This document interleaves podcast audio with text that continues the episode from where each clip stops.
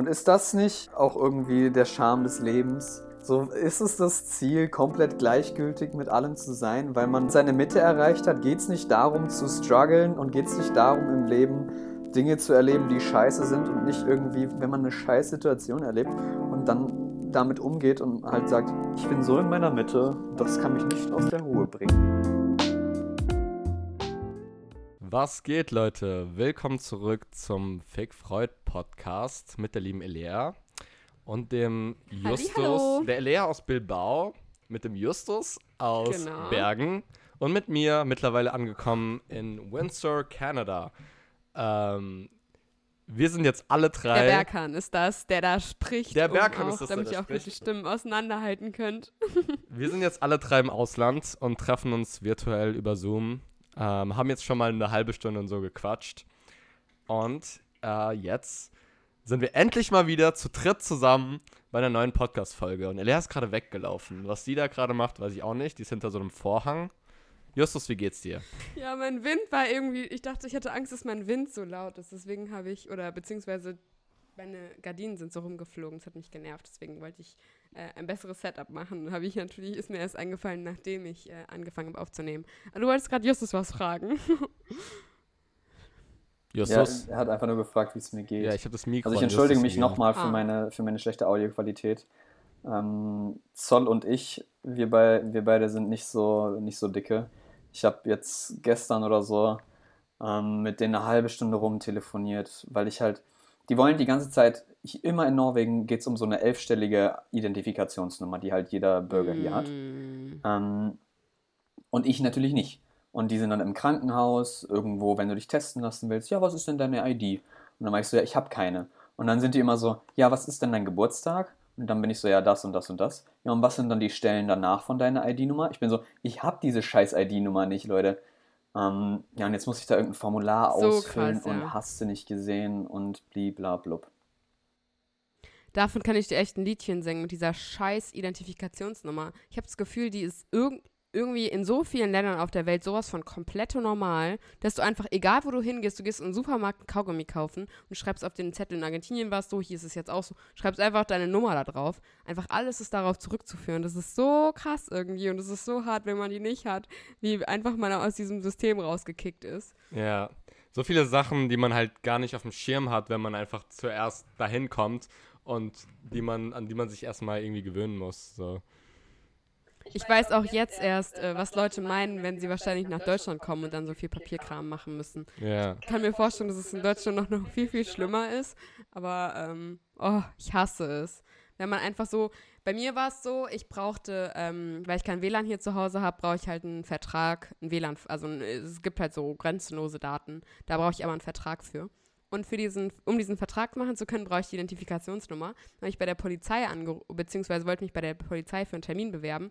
Dafür brauche ich aber eine spanische Nummer. Aber die spanische Nummer bekomme ich ja erst, wenn ich den, wenn ich diese Identifikationsnummer habe. Das heißt, es ist so komplett um einen Kreis und es ist so. Ja, das Leute, ist aber ein schon mal Kreis. Gedanken gemacht, wie man in diesen Kreis reinkommt. Das ist wie, wenn man keine Maske Oh dabei hat und eine Maske kaufen muss. Das ist so das gleiche Prinzip. So, man kommt nicht in den Laden rein. So, was Genau macht man in der. Situation? So. Ja. ja. Wahrscheinlich andere fragen, dass du deren Handynummer nehmen kannst. Genauso wie du andere fragen musst, dass du deren Maske nehmen kannst. Und das ist vielleicht sogar was, was man lernen kann, dass man halt einfach so dieses solidarische Miteinander-Sein dann halt mehr hat. Man ist halt angewiesener auf soziale Kontakte. Und es ist auf der einen Seite richtig belastend, weil ich hasse es, immer nur zu nehmen und nie geben zu können. Andererseits ist es ja auch irgendwie schön, dass man auf so ein soziales Netzwerk angewiesen ist und sich das irgendwie so Step by Step aufbaut. Ja, voll. So, keine Ja. Ahnung. So, man hilft sich einfach gegenseitig. Alter, vor allem das mit dem pa ähm, Papierkram, Alter, das habe ich so gefühlt. Weil wirklich hier der Papierkram, den ich gebraucht habe, um nach Kanada zu kommen, ich habe wirklich so 15 verschiedene Dokumente gebraucht, die alle wichtig waren. Nur wenn ich alle bei mir habe, kriege ich einen Study Permit. Und so, ich habe richtig geschwitzt, weil, also meine ganze, meine ganze Reise hierher war echt so eine der stressigsten Sachen in meinem Leben. Ich habe am Tag davor, ähm, habe ich noch äh, meinen Bruder zum Flughafen gefahren, weil er ähm, in die Türkei geflogen ist. Dann habe ich meine Oma besucht und danach habe ich irgendwie, war ich irgendwie in der Stadt Schuhe äh, kaufen und dabei habe ich mir mein Geldbeutel klauen lassen. Ähm, Und in meinem Geldbeutel ist natürlich alles. Führerschein, Kreditkarte, die ich neu beantragt hatte für Kanada, ähm, natürlich Perso, der ganze Kram. Und dann war ich so, fuck, wie komme ich jetzt, wie komme ich jetzt nach Kanada? Glücklicherweise habe ich ja noch meinen Reisepass gehabt und ähm, Kreditkarte konnte ich sperren und so, dann war das Ding, Alter, wie überlebe ich hier in Kanada, wenn ich keine Kreditkarte habe? Ich habe erstmal die ersten Tage jetzt mit so Bargeld gelebt und so. Und ja, und ich habe zum Glück mein Study Permit. Was ist jetzt dein Plan? Ich habe ne, hab so eine Reisekreditkarte mir geholt. Ähm, und jetzt mache ich mir einfach ein Konto Okay. bei einer kanadischen Bank. Aber so der ganze Ja. Prozess. Und am Flughafen habe ich auch geschwitzt. Also, ähm, ich bin ja, ich weiß nicht, ob ich es euch erzählt habe, ich habe ja Iceland Air gebucht. Das ist so eine. Also die Flüge nach Kanada sind echt gestört teuer. Also ähm, die Flüge, die es gab, ich habe halt ziemlich spät gebucht, da, da waren Flüge für 1500, ähm, 1500 äh, Dollar. Oh, ich merke gerade, ich sollte meine Kopfhörer verbinden, damit ihr euch nicht die ganze Zeit doppelt hört. Lost, Berkan, Lost. Sehr, sehr lost. Sehr professionell. Ja, also die, ähm, warte mal kurz. Ja, okay. Ich versuch, mach's nebenbei. Die Flüge sind hier gestört teuer. Ähm, und ich habe dann Iceland Air gebucht und Iceland Air hat mir im letzten Moment eine E-Mail geschickt, dass ich, äh, dass mein Flug verfällt oder dass mein Ticket verfällt und ich mit Lufthansa stattdessen fliege, was die, was, was die, also ich habe Iceland Air gebucht, weil es die billigere Airline war. Das hat nur so, also nur in Anführungsstrichen 500 Dollar gekostet. Und dann wurde ich, hatte ich Glück und wurde auf den richtig teuren Lu- Lufthansa-Flug umverlegt. Das war ziemlich geil, Geil. aber ich hatte keinen Sitzplatz. Das heißt, ich war da am Flughafen und kurz bevor dieser Flug abfliegt, die sind alle überbucht, die Flüge, ähm, weil die damit rechnen, dass Leute wegspringen von den Flügen. Wegen, wegen den ganzen Corona-Auflagen und wegen den ganzen Auflagen, die Mhm. nicht, die sowieso nicht alle Leute hinkriegen, weil alle, weil die Menschen zu verpeilt sind, um diese 15 Dokumente, die sie brauchen, in der Tasche zu haben, wenn sie nach Kanada fliegen. Also rechnen die damit, dass ein paar Leute immer wegfallen.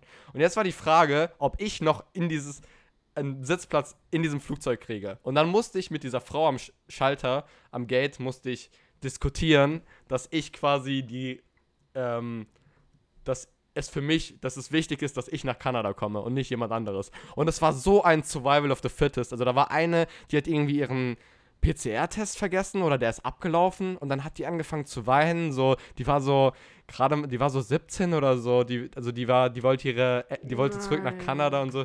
Und das war richtig stressig. Aber dann saß ich im Lufthansa-Flug, hatte Beinfreiheit, so hatte Unterhaltungsprogramm und so. Das, also es war halt so ein geiler. Und die 17-Jährige und ihr Weinen waren so, sind im Hintergrund in deinem Kopf so. ach, ja, das, das hat mich dann so ein bisschen Scheiß. Gewissensfreiheit, Gewissensbisse gegeben.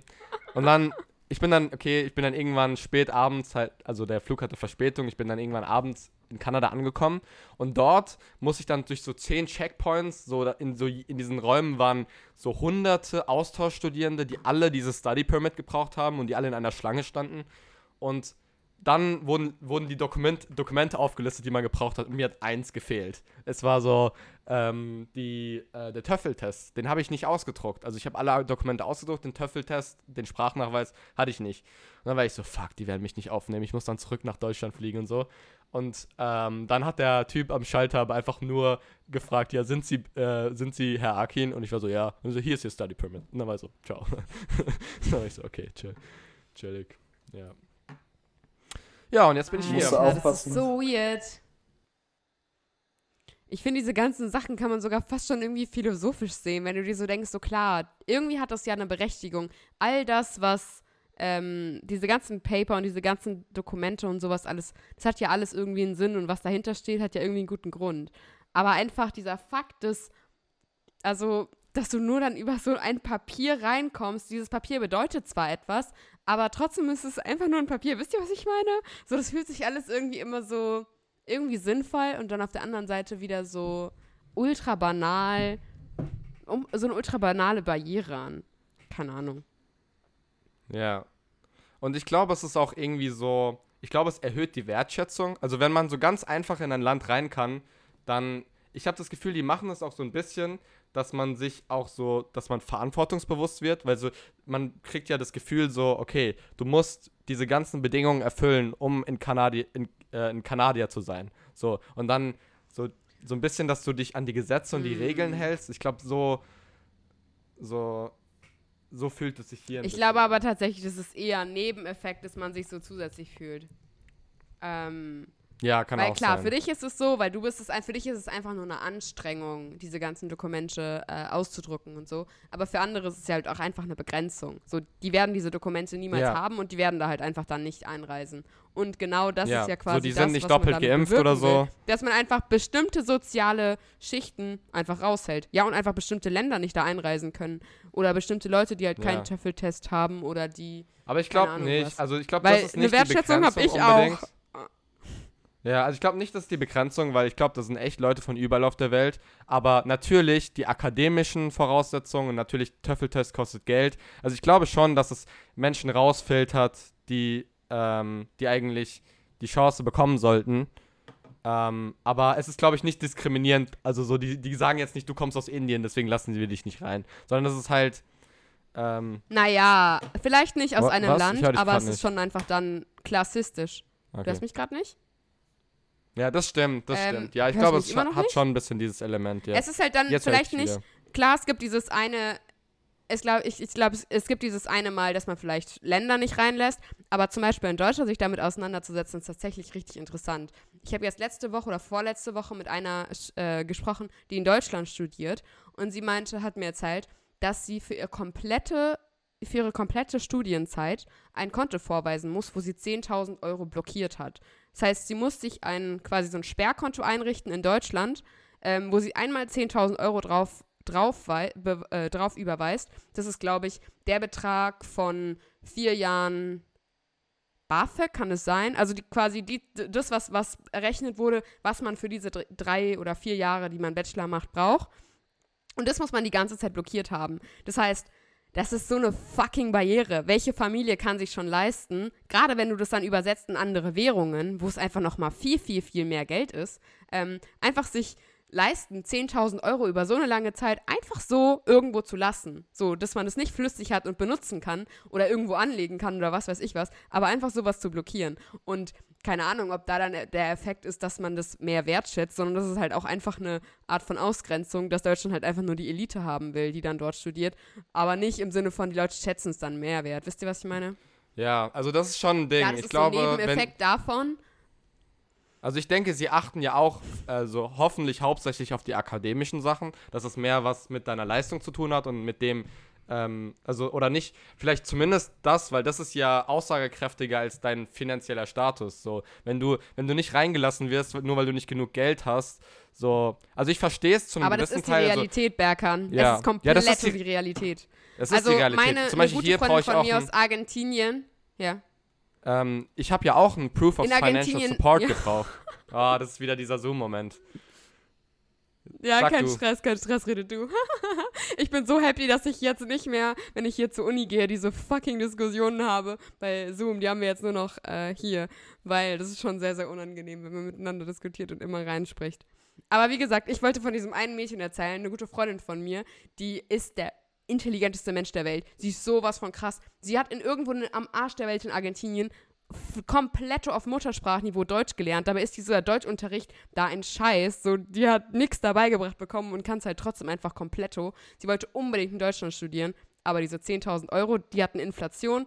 10.000 Euro sind für die jetzt so, wenn man sich jetzt denkt, 100.000 Euro oder sagen wir 50.000 Euro. Es geht halt einfach nicht. Und da kommt dann niemand von Deutschland, der sagt, ach ja, komm, wir lassen dich trotzdem rein. Vor allem, vielleicht wenn du in Ingenieursbereiche gehst, dann geht es noch. Aber sobald du irgendwas Geisteswissenschaftliches machst, pff, scheißegal, raus bist du. Also, ich weiß nicht, ich glaube, da müssen wir uns schon bewusst sein, was für einem goldenen Käfig wir, oder Ja. sagt man goldener Käfig? In Ja, was für ich einem glaub, die- behüteten ich glaub- Umfeld wir dort sind. Ja, die wollen halt auch profitieren von den Leuten quasi. So, die sehen das. Ja, ich verstehe schon. Also ich habe ja auch einen Proof of Financial Support gebraucht.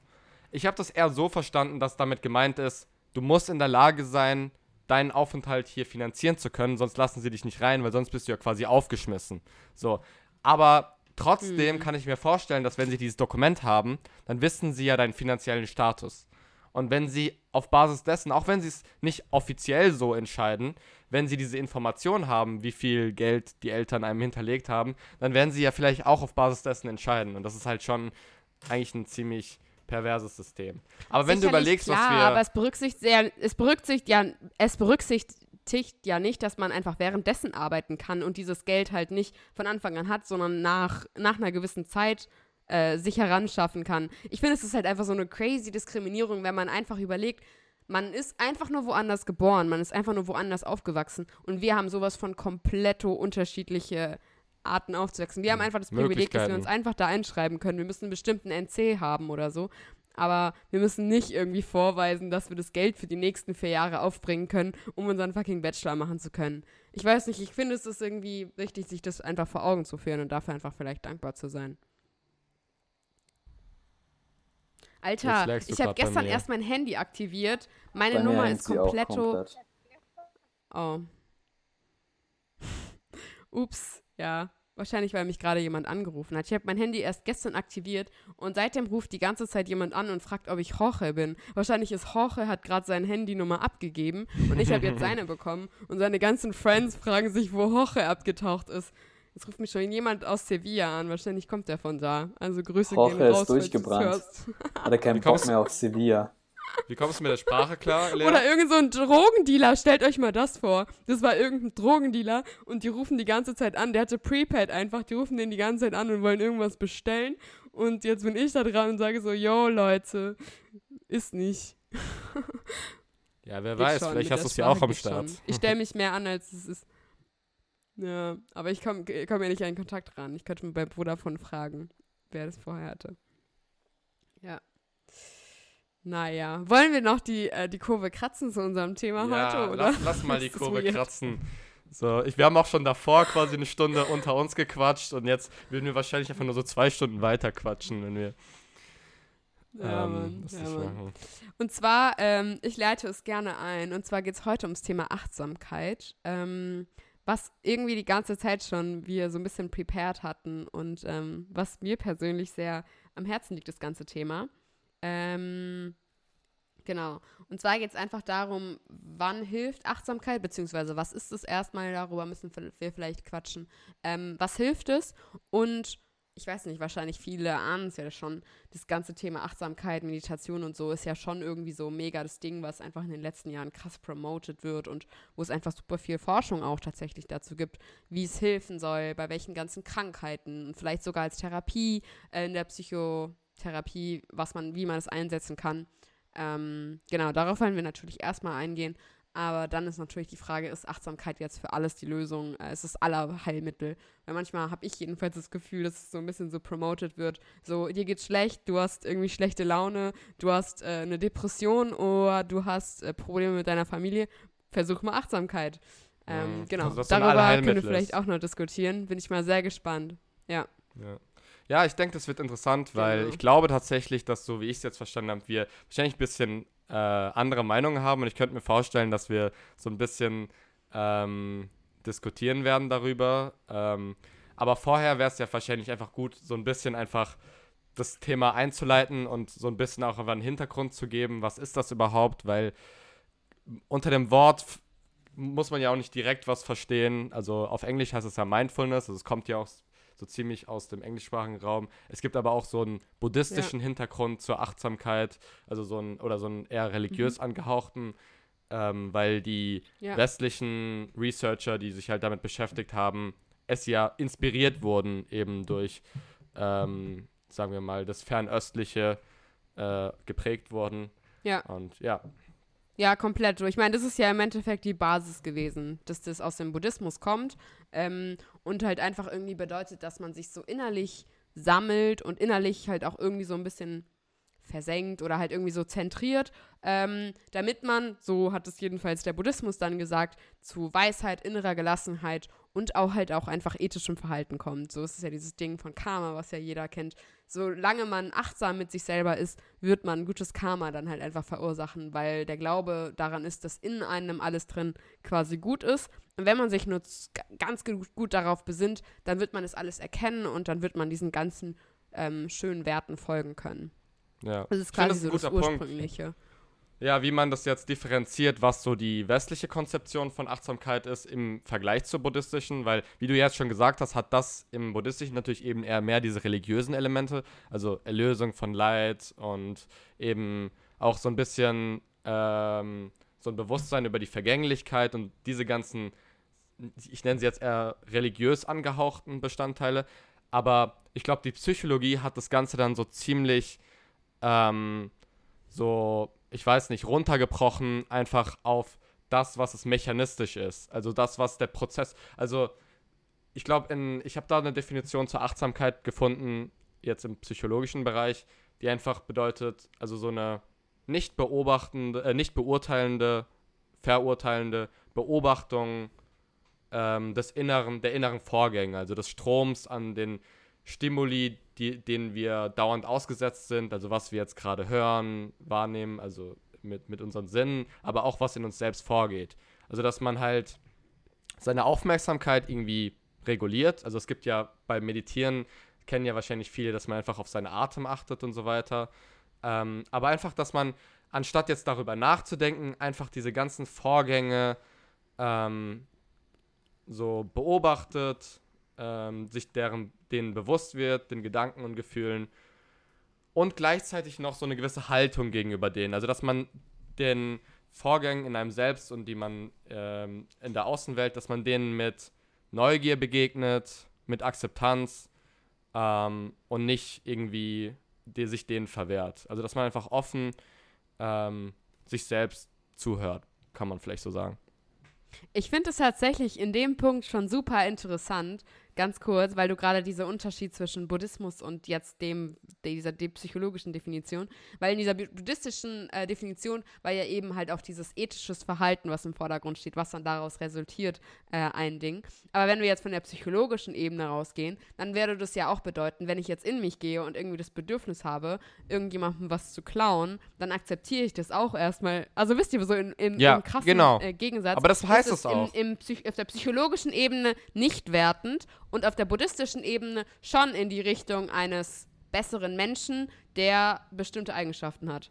Aber ich denke, auch im Buddhismus ist, glaube ich, ähm, es jetzt nicht ver im Verruf, dass du ähm, jetzt Gedanken oder Gefühle hast, die unethisch sind. Also ich glaube, es geht da wirklich in erster Linie darum, darum, wirklich einfach das zu akzeptieren.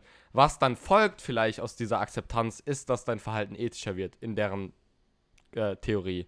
Aber es ist, glaube ich, weder so eine ich weiß schon, was Hingebung. Du meinst, also es, es geht nicht darum, sich mhm. übermäßig den Hymn zu geben, sodass man die ganze Zeit ähm, so, so ein Überbewusstsein erlangt. Und auch nicht darum, es zu unterdrücken, sondern einfach so, okay, das denke ich jetzt gerade. Oder okay, das fühle ich jetzt gerade. So, ich glaube, das ist, ähm, also so verstehe ich es zumindest. Und das ist auch die ja. Wahrnehmung, die ich hatte. Also ich habe mal, keine Ahnung, einen Monat oder so meditiert. Ähm, aber ich bin jetzt nicht so drin in diesem ganzen Achtsamkeitsgame. Also so ein bisschen so eine Außenperspektive, die wir, glaube mhm. glaub ich, liefern. Ja, also ich hatte schon tatsächlich eine ziemlich lange Phase, würde ich sagen, wo ich echt das richtig krass und relativ viel praktiziert habe. Aber äh, wir können es ja so ein bisschen schon vordeuten, Berg, äh, vor an Berkan und ich, glaube ich, haben da relativ auch so ein bisschen, nicht gegensätzlich, aber schon ein bisschen andere Positionen, weil ich schon das Gefühl habe, dass Nein, dazu kommen wir später. Das sage ich erst später. Justus wollte ja noch was sagen. ja, ich wollte da, ich wollte bei der Definition von Werkern ansetzen. Ähm, weil worüber ich häufig gestolpert bin, wenn ich so mir einfach irgendwie ähm, Research dazu durchgelesen habe zu dem Thema, ähm, dann ist es eben, dass es auf einer Basis ist, die eben nicht verurteilt, auf jeden Fall. Also das ist, das ist mir immer wieder, das habe ich immer wieder gelesen. Also dass man ähm, halt acht, achtsam ist, ähm, so irgendwie seine Aufmerksamkeit auf sich selber und in das Innere richtet und dabei komplett frei von Urteilen ist, sondern einfach mal alles aufkommen lässt und dann damit umgeht und das auch wieder, wieder beiseite schieben kann und halt nicht währenddessen, das habe ich, ich habe ähm, auch eine Phase gehabt, in der ich versucht habe, regelmäßig zu meditieren. Ähm, ich habe es absolut nicht geschafft, weil es unglaublich schwierig ist, finde ich ähm, zu meditieren mhm. und es ist, es ist so eine Riesenaufgabe. Ähm, und da habe ich das auch gemerkt, dass halt immer wieder Gedanken aufkommen und dann ja automatisch die, man diese Gedanken irgendwie beurteilt. Also dass man, dass man halt einfach sagt, okay, war jetzt unnötig, dass du daran gedacht hast. So, warum, warum denkst du jetzt in diesem Moment an irgendwas, was vor zwei Tagen passiert ist, dass du irgendwie über, dass du ein Centstück auf der Straße übersehen hast oder sowas. Halt was komplett Unnötiges, sondern dass du dann halt bist, nee, war jetzt unnötig, lass mal sein. Und das ist halt eben nicht das Ziel von dieser Achtsamkeit, sondern halt allen, allem, was aufkommt, komplett unvoreingenommen entgegenzukommen. Und ich habe, mhm. weil ich hm. wusste, dass Elea so ein bisschen, ähm, so ein bisschen bisschen nachgelesen Anti. hat, was auch für was auch für negative Folgen das Ganze haben kann, habe ich einfach mal gesagt, okay, spiele ich jetzt mal den Advocatus Diaboli, ähm, also nehme einfach mal ganz streng die Gegenposition ein ähm, und habe mir mal angeguckt, habe mal diese typische Research gemacht, was, was für positive Effekte hat das Ganze, weil dazu gibt es ja Unmengen an Sachen. Ähm, habe dann erstmal Ultra. ganz klassisch, weil immer dieser erste Einstieg in irgendwie das erste Paper zu finden, ist mega schwierig bei einem Thema. Sobald du dann ein Paper zu dem Thema gefunden hast, dann werden da ja ganz viele andere zitiert. Aber das erste ist schwierig. Und da hat Elea auch so geschrieben, ja, google halt einfach mal und suche dir irgendwas halbwissenschaftliches raus und guck, was die da zitieren. Ähm, ja, weil gerade bei dem Thema es halt einfach so viele so Pseudo-Sachen gibt, die halt einfach sagen, oh, Achtsamkeit ist hier gut, dafür gut. Aber hat es funktioniert? Nein, weil das alles so pseudo ist, dass niemand irgendwas zitiert. Das sind alles irgendwelche Foren und Blogartikel, wo die dann schreiben, 13 positive Dinge, durch, die durch Achtsamkeit passieren. Du wirst deinen Rückenschmerz los in drei Tagen. Und dann bin ich so, Quelle, ja. woher hast du das? Ich will irgendeinen Einstieg haben. Ähm, Ey, hast du nicht den Artikel ja. gesehen? Ich habe so einen äh, Review-Artikel. Das ist immer der beste Trick, wenn man einfach einen Überblick über ein Thema bekommen will. Review-Artikel, weil da fassen die einfach die ganze Forschung, die es da gibt, halt ein bisschen vereinfacht natürlich äh, zusammen. Und ähm, so, so ein bisschen wie eine Meta-Analyse, plus dass es halt nicht so technisch ist, sondern einfach nur so die Ergebnisse ein bisschen zusammenfasst und so einordnet. Da, wär, da bin ich auch im Endeffekt dann drauf gestoßen. Also wahrscheinlich haben wir sogar denselben Artikel. Ähm, Kann sein, der ja. meist zitierten ist. Ähm, das ist ein Review-Artikel, in dem alle Studien und Artikel, die, die es eben zu dieser ähm, Mindfulness im Englischen bis 2016 gab. Ähm, und um mal das Fazit einfach, bevor man da irgendwie näher drauf eingeht, vorwegzunehmen, um mal zu sehen, wie so das, wie so, wie so das Paper irgendwie dazu steht zu der ganzen Sache, war eigentlich, dass es durchgehend positive Auswirkungen auf die Gesundheit, auf die psychische Gesundheit hat, diese Achtsamkeit. Ähm, und da haben die auch nicht mit sich diskutieren lassen, haben halt gesagt, ganz klar, das ist die Position, ähm, ist ein super Ding. Ähm, und da, also erstmal gibt es Achtsamkeit wie die meisten anderen Persönlichkeitseigenschaften als State und als Trait. Also State mhm. ist einfach, wie du, ähm, wie achtsam du im Moment bist. Also kann man auf alles, alle anderen ähm, Persönlichkeitseigenschaften auch beziehen ähm, und Trade, wie achtsam ähm, du im Allgemeinen bist über dein, über dein ganzes Leben.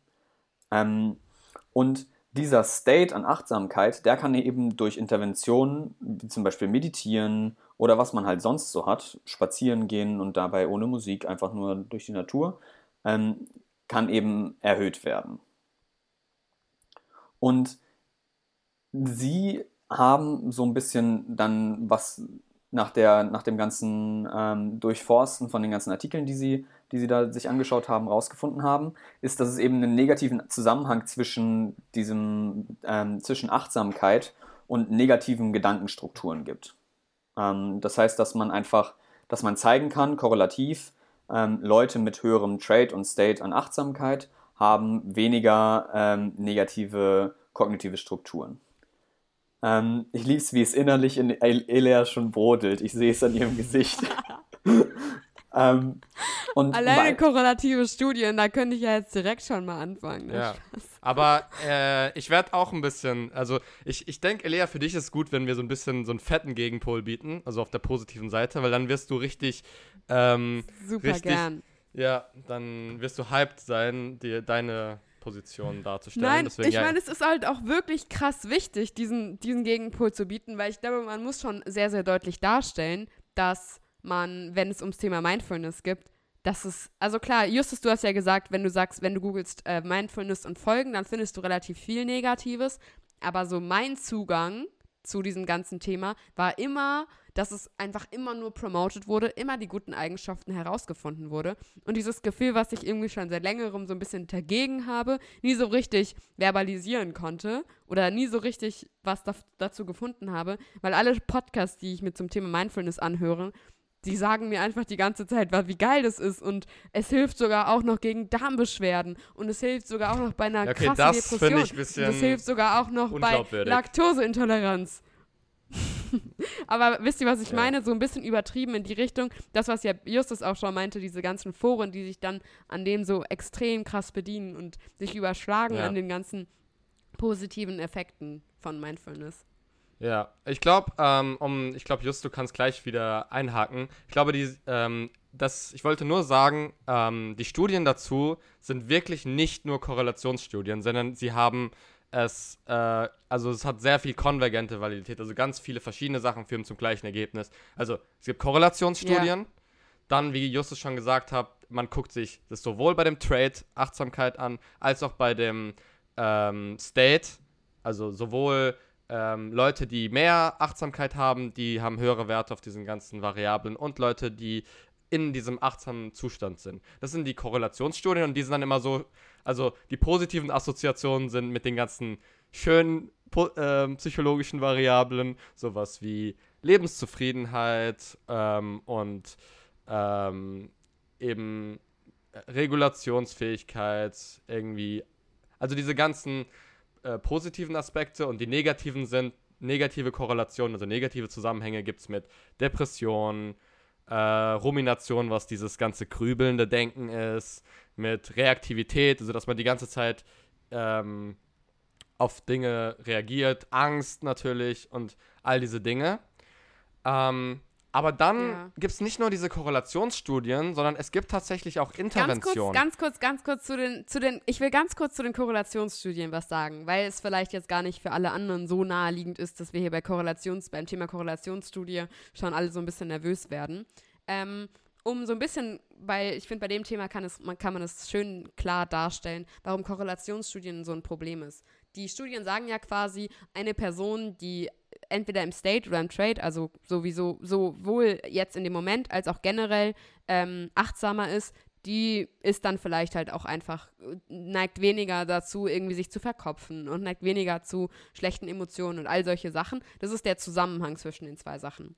Aber ähm, abgesehen davon, dass Berkan jetzt gleich noch was anderes sagt, gibt es genauso eine Erklärung dafür und es ist für mich genauso plexi flex- flexibel, einfach zu sagen, jemand, der weniger dazu neigt, ähm, zu grübeln und zu negativen Emotionen, kommt halt auch einfach besser in diese Achtsamkeit rein, meditiert deswegen halt auch einfach, weil es einfach eine Person ist, die ausgeglichener ist und deswegen halt einfach dieses ganze Achtsamkeitsding und Achtsamkeitstraining einfach besser zu der passt.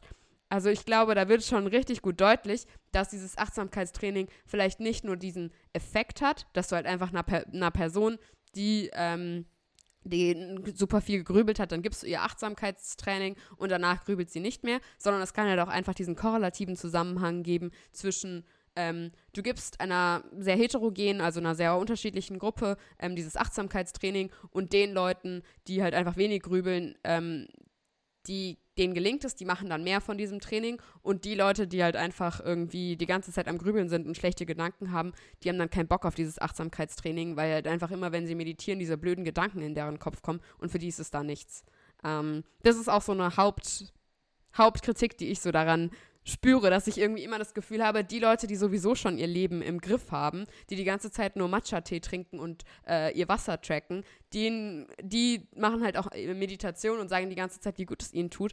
Dabei gibt es halt einfach einen krassen Zusammenhang zwischen ähm, generellem Gesundheitsverhalten, generell ähm, vielleicht einem hohen Lebensstand, wie sagt man, äh, Status, äh, Lebensstandard, Lebensstandard, ähm, und dann halt auch einfach der Menge an Achtsamkeit.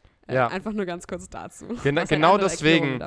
Äh, Elia, genau deswegen, es ist sehr gut, dass du das sagst, äh, ähm, weil das ist ein wichtiger Kritikpunkt. Aber genau den werden die natürlich auch ziemlich krass entkräften, indem, also die, ähm, jetzt die Forschung dazu, weil du kannst dich ja in einem, du wirst ja nicht von einem renommierten Paper heutzutage genommen, wenn du einfach nur eine dumme Korrelationsstudie hast. Also deswegen, ich glaube, der Research dazu äh, hat sich schon sehr stark weiterentwickelt, weil irgendwann in den, als es halt populär wurde, so am Anfang war das sehr, war dieses Thema sehr pseudowissenschaftlich, also das wurde nicht so sehr anerkannt in so den 70ern oder so.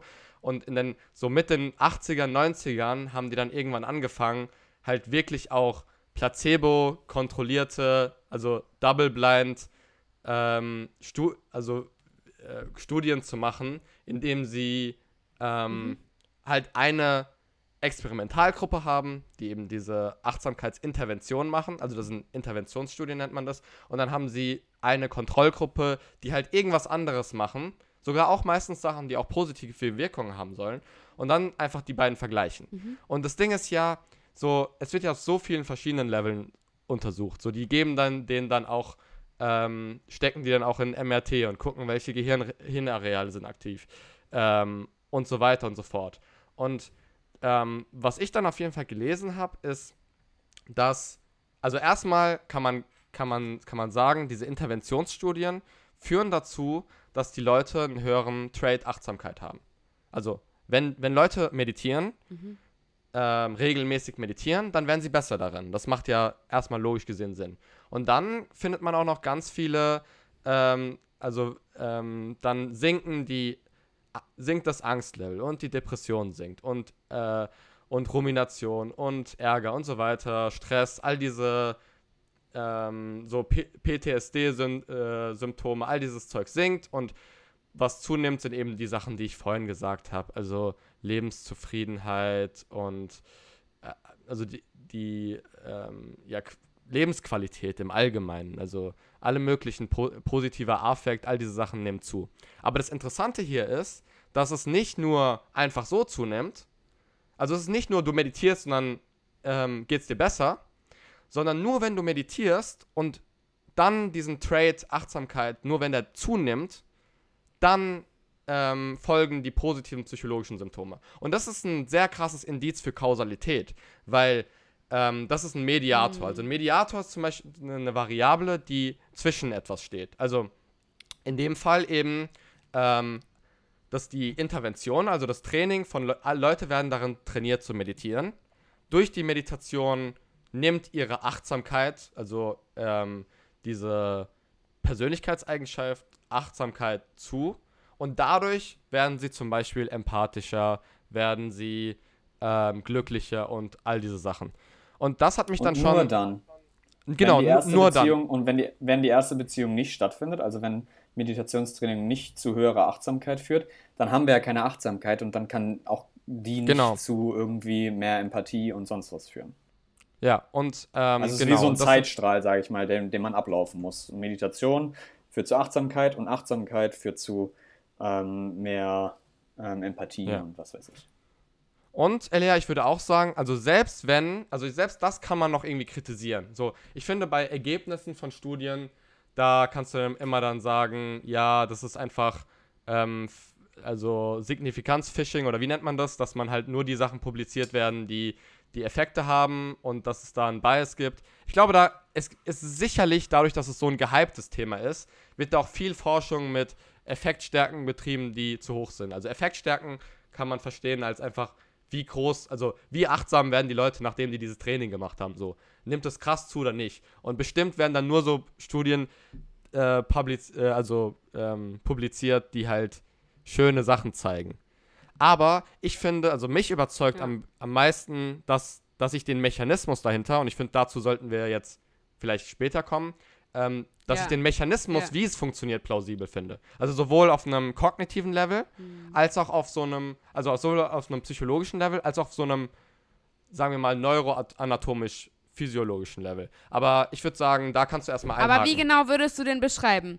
Nee, nee, nee, genau den würde ich beschreiben. Was findest du da jetzt so an diesem Mechanismus so äh, überzeugend und so weltbewegend, dass er sowas wie Empathie und sogar sowas wie eine PTSD oder eine Depression heilen kann oder verbessern kann? Ähm, also ich glaube, dass ähm, zum, sagen, nehmen wir das Beispiel Depression.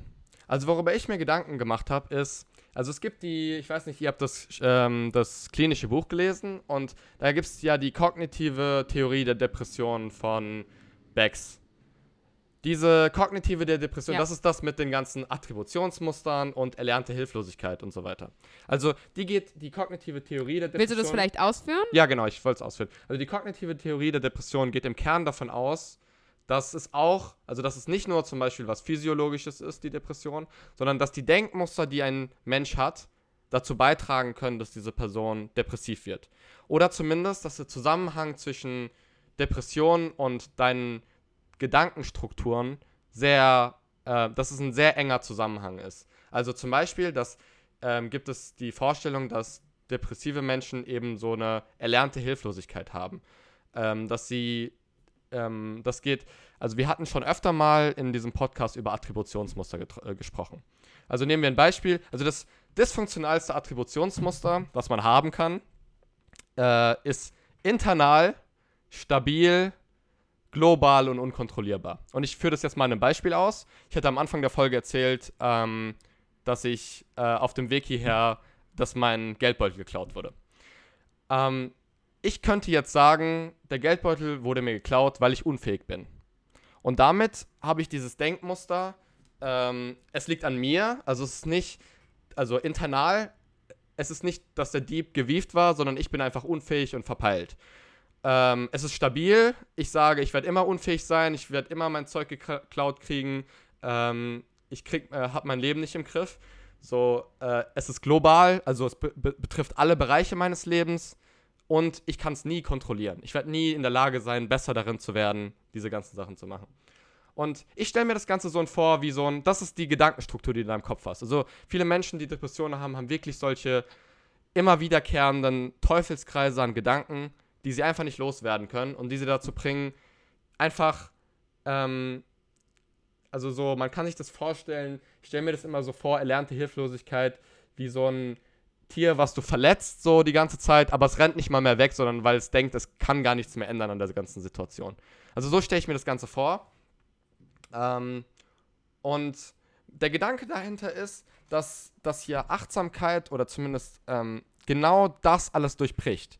Weil zum, zum ersten, also, also das Erste, was ja passiert ist, wenn du deine Gedanken einfach nur ähm, beobachtest und ähm, die, also die quasi als Außenstehender betrachtest, kann man sagen, dass du dich nicht mehr identifizierst mit deinen Gedankenstrukturen. Also im Buddhismus wäre das das Ego, so dieses, ähm, äh, so die, einfach nur die, die impulsiven Gedanken, die dir dauernd kommen. So die Gedanken und Gefühle, die in deinem Bewusstseinsstrudel die ganze Zeit rumschwirren.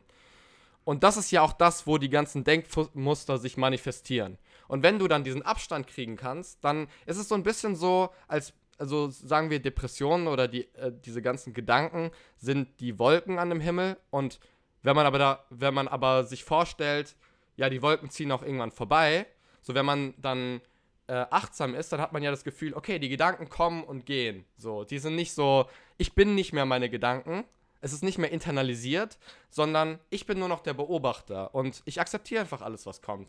Wenn schlechte Gedanken kommen, dann bin ich nicht mehr so, das bin ich. Also diese Internalität, diese Internalisierung geht weg.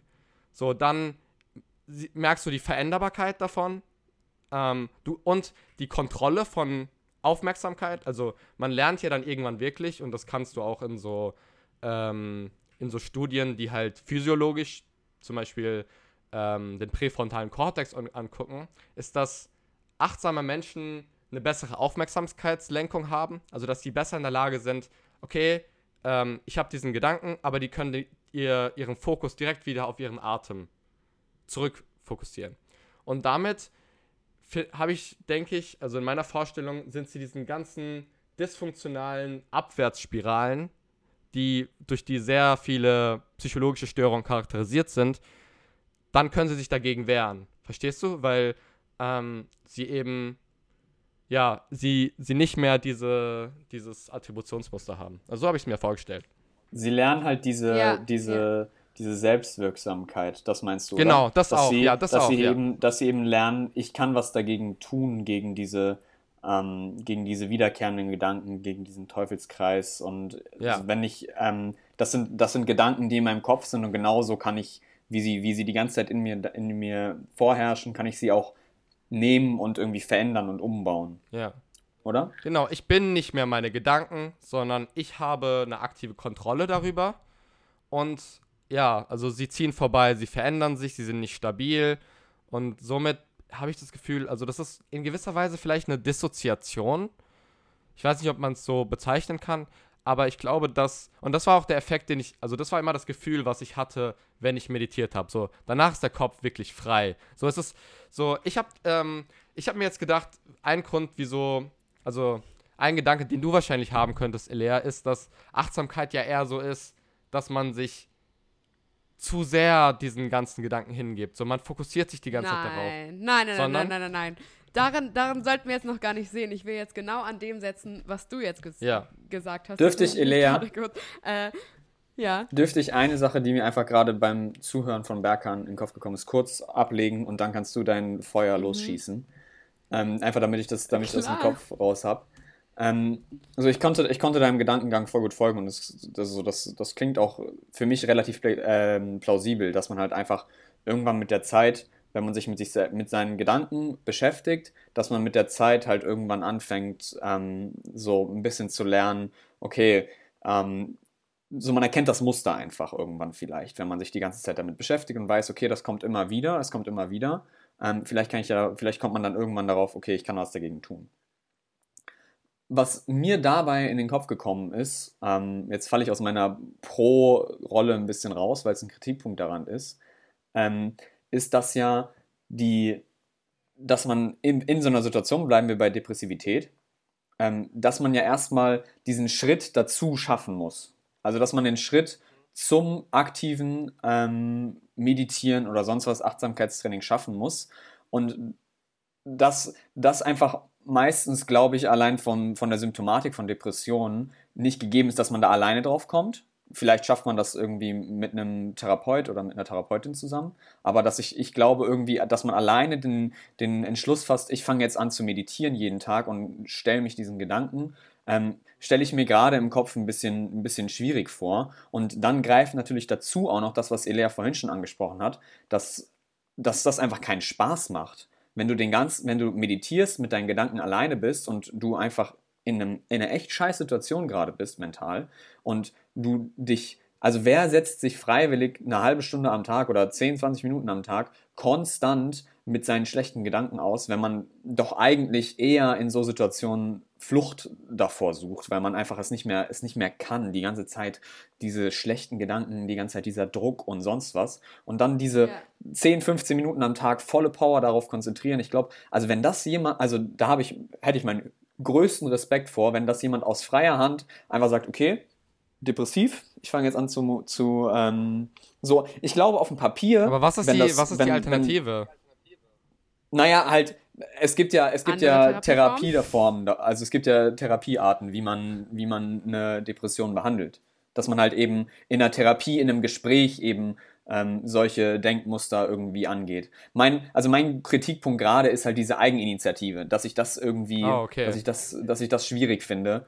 Ähm, so, das kann bestimmt ein echt guter so ein Hilfsmittel sein in der Therapie, ähm, irgendwann in einem, in einem fortgeschrittenen ähm, Hm. Stadium, dass man sagt, okay, guck mal, wir haben jetzt hier in, in der Therapie schon da und darüber geredet und du weißt jetzt so, du kannst deine Gedanken ähm, selber beeinflussen und du hast es auch schon ein paar Mal geschafft, hast du erzählt, Ja. in irgendwie, dass du, dass du gesagt hast, hey, guck mal, ich hatte vor zwei Wochen voll den Schub, ähm, aber ich habe es geschafft, mir zu sagen, ey, das sind deine eigenen Gedanken und du kannst da was dran ändern. Und dass man dann irgendwann anfängt, das mit Ja. einzubauen, so ein bisschen. Ähm, ja, das war, das war einfach das, was mir, was mir so ein bisschen dann in den Kopf gekommen war, weil es auf dem Papier echt gut klingt und es auch echt plausibel ist und ich glaube, es funktioniert auch. Nur halt, dass da diese Prämisse eben die Motivation, Ja. die intrinsische Motivation schwierig ist eben Doch, bei vor doch, allem depressiven Und Menschen. genau, und genau. Das würde ich auch einräumen, Nein, nein, nein, auf jeden ganz Fall. genau. Dazu gibt es ja auch Forschung. Und genau diese Forschung muss man eben halt auch beachten. Ähm, ich finde nämlich dieses ganze Forschungsfeld sehr interessant, weil dieses ganze, in den letzten Jahren, dieses ganze Pro-Meditation quasi, hat einen sehr normativen An ein Touch. Weil es ist so immer dieses, dieses dieser Mechanismus ist extrem, ähm, ist, ist, ist, ist, irgendwie sehr plausibel und wenn man sich das anhört und wenn ich jetzt, der es mir irgendwie vergleichsweise gut geht, irgendwie das für mich praktiziere, dann fühle ich mich ja auch wirklich erstmal voll gut. Und wenn ich es zum ersten Mal schaffe, in die Meditation reinzukommen, fühlt sich das mega geil an. Aber ich finde, man muss halt auch bei diesem ganzen Thema, wenn man dann wirklich diese positiven Effekte quasi feststellt und das dann anfängt zu promoten, einfach bisschen differenzieren. Und das ist quasi mein wichtigster Punkt, den mhm. ich habe bei diesem ganzen Mindfulness-Thema, dass ich das Gefühl habe, es findet so wenig Differenzierung statt. Und es ist so fucking wichtig. Und das findet sich dann auch in der Forschung wieder. Und zwar bin ich ähm, vor einer ganzen Weile, das habe ich euch dann ja ganz aufgeregt geschickt, auf diesen Artikel gestoßen von der FAZ. Und zwar geht es da um die Willow by Britain. Keine Ahnung, ob ich die jetzt richtig ausgesprochen habe. Ich verlinke euch auf jeden Fall den Artikel, der ist hinter einer Paywall, aber ansonsten kann ich euch auch das Paper dazu verlinken. Und zwar ist das eine Studie von ihr von 2021. Und ähm, wir haben ja gerade eben schon, wir sind ja schon auf dieses Thema eingegangen, was denn Achtsamkeit ähm, also es gibt ja einmal dieses Gebiet, was bringt Achtsamkeit uns? Jetzt so, wenn wir jetzt so über uns sprechen, die halt irgendwie einen schlechten Tag haben und dann überlegt man sich, bringt jetzt Meditieren, Meditieren was? Und bringt Achtsamkeitstraining als Therapieform tatsächlich was? Und da gibt es super viele Studien dazu, zum Beispiel äh, so eine Meta-Analyse von 2004, die halt wirklich diese Therapieform analysiert haben. Und da äh, ist dann das Ergebnis, Achtsamkeitstraining vermindert Stress. Und da sagen dann alle, oh, voll geil, äh, Meta-Analyse hat es herausgefunden, super viele Studien äh, sagen jetzt irgendwie diskriminant, nee, konvergente Validität und deswegen ist es nice. Und diese Britten meinte eben, ähm, dass komplett außer vorgelassen, komplett außer vorgelassen, außen vorgelassen wird, dass ähm, jeder Zweite, so hat sie es jedenfalls gesagt, jeder Zweite erlebt halt auch durch Achtsamkeit extrem unangenehme Nebenwirkungen. Und ich finde, das muss man sich einfach mal vorstellen, weil so wie du jetzt diesen Mechanismus beschrieben hast, Berki, war es halt so, okay, wir setzen uns da jetzt hin und klar, am Anfang ist es ein bisschen unangenehm, aber irgendwann wird es irgendwie geiler und irgendwann hilft es einem krass was. Aber diesen Schritt muss man erstmal schaffen. Das ist ja das auch, was gerade Justus schon angesprochen hat. Was sind das denn dann für krasse Nebenwirkungen, die man dann da hat? Du setzt dich dann dahin, dir geht's mega scheiße. Dein Leben ist vielleicht einerseits geprägt durch diesen ähm, internal attribuierenden ähm, Denkstil, diese erlernte Hilflosigkeit, aber es sind halt auch einfach Leute, die haben heftige Probleme. Die haben krasse Angststörungen, die halt einfach mal nicht nur abtreten kann als, ah, der denkt halt einfach irgendwie falsch, der sollte mal seine Attributionsmuster ändern, sondern das sind halt einfach Leute, wenn du jetzt zum Beispiel, du hattest ja auch schon PTSD schon angesprochen hat, das sind halt einfach Leute, die haben krass traumatische Erlebnisse erlebt.